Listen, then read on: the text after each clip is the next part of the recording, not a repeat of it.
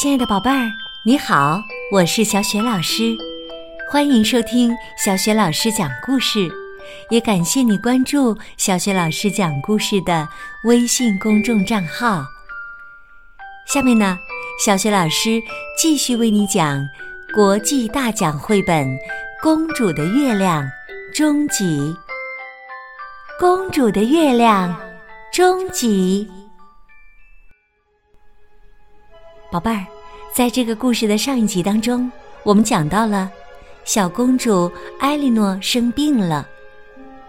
她对国王说：“只要有了月亮，她的病就会好了。”国王呢，依次找来了皇家总管和宫廷魔法师，可是他们都没有办法把月亮摘下来。国王又找到了皇家学者。皇家学者的脑袋上一根头发都没有，还是个大近视。他戴着一顶没檐儿的帽子，两只耳朵上各架着一支铅笔，黑衣服上写满了白色数字。别给我念什么一九零七年以来你为我计算过的所有东西的清单。国王对他说。我现在想让你算算，怎么给艾莉诺公主把月亮弄下来。有了月亮，她的病就会好了。呃呃，我很高兴，您提到了一九零七年以来我为您计算过的呃所有东西。皇家学者说：“我正好带来了。”一份清单。他从口袋里抽出一卷长长的羊皮纸。现在，呃，让我看看。我为您计算过进退两难的“进”和“退”之间的距离，从夜晚到白天的距离，还有从字母 A 到 Z 的距离。我估算过向上要走多远，离开要多长时间，还有消失之后会变成什么。我发现了传说中海蛇的长度，无价之宝的价值，还有一只河马所占的面积。我知道您感到乱七八糟时，到底是七乱还是呃八糟？多少棵树才能成为一片树林？还有，呃，用大海里的盐能抓多少只鸟？嘿嘿，如果您想知道，我可以告诉您。是一亿八千呃七百七十九万六千一百三十二只。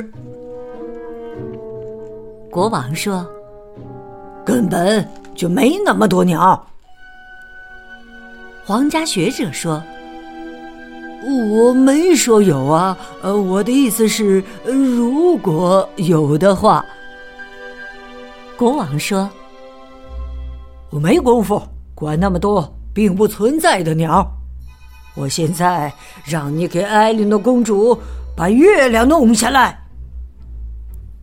皇家学者说：“月亮离我们有三百万公里远呢，它是石棉做的，又圆又扁，像枚硬币，有半个王国那么大呢。而且呀。”他一直在天上呃走过来呃走过去的，没人能弄到月亮。国王又一次被惹火了，他把皇家学者赶走，拉铃喊来了宫廷小丑。小丑穿着色彩斑斓的衣服，戴着挂满小铃铛的帽子，跳着进了大殿。坐到王座下，宫廷小丑问：“陛下，我能为您做些什么？”国王悲伤地说：“谁都不能为我做什么。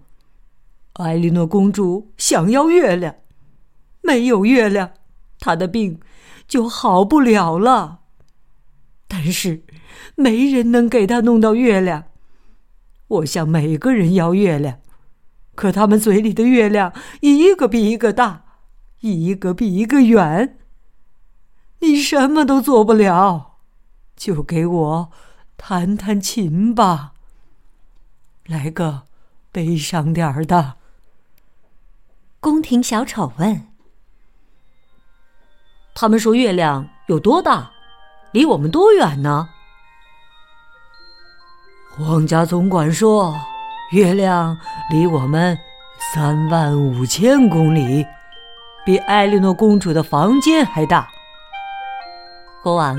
告诉小丑，宫廷魔法师说，月亮离我们十五万公里，有两个皇宫那么大。皇家学者说，月亮离我们三十万公里，有半个王国那么大。宫廷小丑漫不经心的弹了一会儿琴，然后说。他们都是聪明人，所以他们肯定都对。那么就是说，你心里觉得月亮有多大，它就有多大；你心里觉得月亮有多远，它就有多远。我们要做的就是弄清楚艾莉诺公主心中的月亮有多大、多远。国王说：“这我还真没想到。”陛下，让我去问问公主吧。宫廷小丑说完，就轻手轻脚的走进了小公主的房间。艾莉诺公主正醒着，她看到小丑很高兴，但他的脸还是非常苍白，声音也非常微弱。公主问。你把月亮带来了吗？宫廷小丑说：“还没有，不过马上。我想知道，您觉得月亮有多大呢？”公主说：“只比我的指甲盖小一点儿，因为我举起大拇指就能把月亮盖住。”宫廷小丑又问：“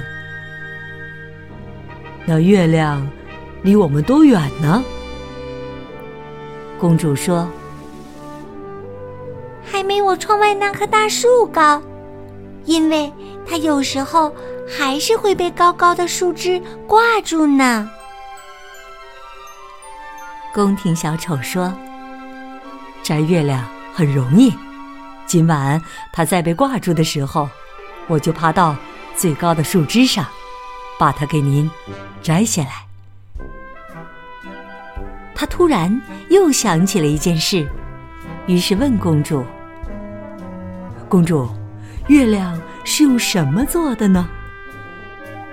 公主说：“哦，你真笨，当然是用金子做的嘛。”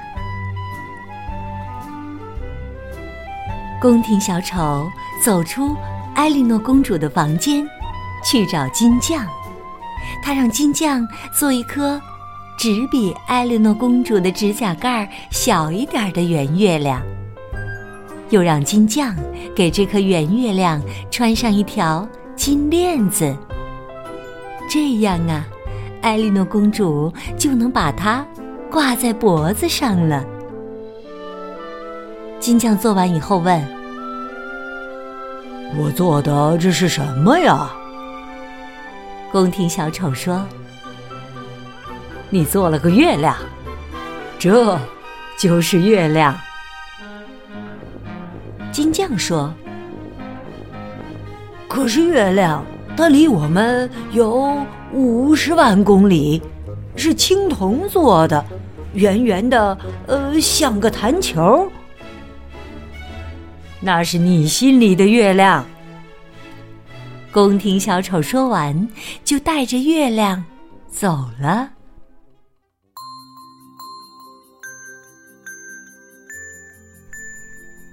亲爱的宝贝儿，刚刚啊，你听到的是小雪老师为你讲的国际大奖绘本《公主的月亮》。